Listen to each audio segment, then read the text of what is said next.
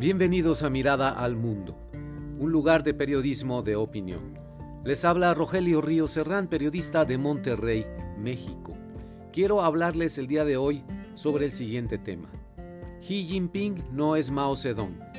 Vladimir Putin no es Joseph Stalin.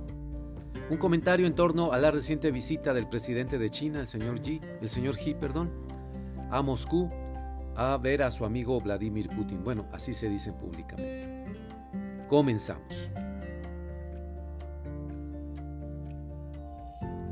La reciente visita de Xi Jinping a Moscú, el despliegue de fotografías junto a Vladimir Putin, las expresiones verbales de amistad y alianza entre países amigos, esto lo pongo entre comillas, amigos, me provocaron dos reacciones. La primera, una sonrisa ante la amistad de cartón que se profesan los gobernantes de China y Rusia.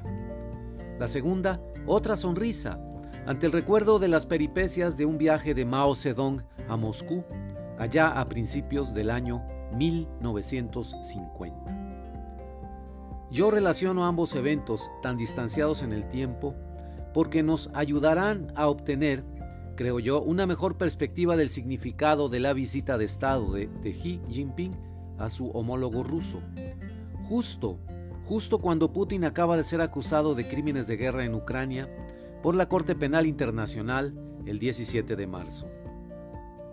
En el año 1949, en pleno fragor de la Guerra Civil China, entre el Partido Comunista Chino y el Kuomintang, recordarán que este es el nombre en chino del Partido Nacionalista, Mao Zedong y Chiang Kai-shek se disputaban a muerte el control no solo sobre el territorio, sino sobre los corazones de cientos de millones de chinos. Derrotado Japón en 1945, el invasor nipón se había retirado del suelo chino y quedó el campo listo para la contienda fratricida. Nada estaba completamente asegurado para ninguno de los bandos, allá a mediados de 1949, y los comunistas chinos estaban desesperados por obtener apoyo político y material de Stalin. Personajes de plena confianza de Mao se trasladaron a Moscú desde agosto de 1949 para afianzar con el líder soviético el apoyo ruso a su causa. El primer consejo que recibieron de Stalin al llegar a Moscú estos enviados fue que realizaran a la brevedad posible la proclamación de la República Popular China, de tal manera que la Unión Soviética reconociera de inmediato al nuevo gobierno y por supuesto desconociera a los nacionalistas. Así sucedió el 1 de octubre de 1949 al nacer el nuevo Estado chino, la República Popular China. Además, los chinos necesitaban urgentemente el apoyo militar ruso para convertir al ejército popular de un cuerpo de milicianos, campesinos, a una fuerza armada profesional dividida en los tres cuerpos tradicionales, la infantería, la fuerza aérea y la fuerza naval. Todo ello bajo la dirección de asesores rusos. Toda la ansiedad de los comunistas chinos se reflejó en las sucesivas reuniones preparatorias al viaje de Mao, el cual finalmente se concretó al principio de 1950. Entre el 20 de enero y el 17 de febrero de ese año, 1950, Mao y sus camaradas cabildearon incesantemente con Mikoyan y otros funcionarios rusos de primerísimo nivel, pero pasaban los días, pasaban las semanas y no eran recibidos por Stalin.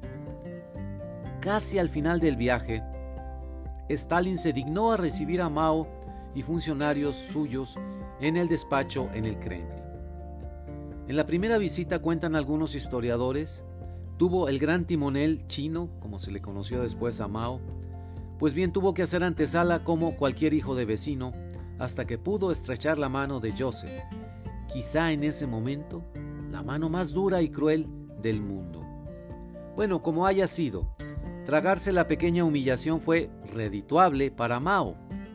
Regresó a Beijing con un tratado de amistad y alianza estratégica con Rusia, un préstamo de 300 millones de dólares y el compromiso de envío de grandes cantidades de equipo militar, aviones, tanques, cañones, etc., que le ayudaría a liquidar a los nacionalistas y obligarlos a refugiarse en la isla de Taiwán. No es extraño que cuando Nikita Khrushchev denunciara los abusos de Stalin en 1956, sacudiendo por completo al mundo socialista, la de Mao fuera una de las pocas voces del socialismo que lo defendiera a ultranza, pues le debía prácticamente el surgimiento del Estado comunista chino. Pero volvamos a este año, al 2023. En comparación a lo que le sucedió a Mao en 1950, el viaje reciente de Xi Jinping fue un día de campo. En el Kremlin, Xi llevó ahora la upper hand, como dicen en inglés, a la mano ganadora en el póker, sobre un desvalido Putin, a quien le tocó jugar el papel de suplicador de la ayuda china, a un riesgo de colocar a su país en posición de vasallaje moderno ante China.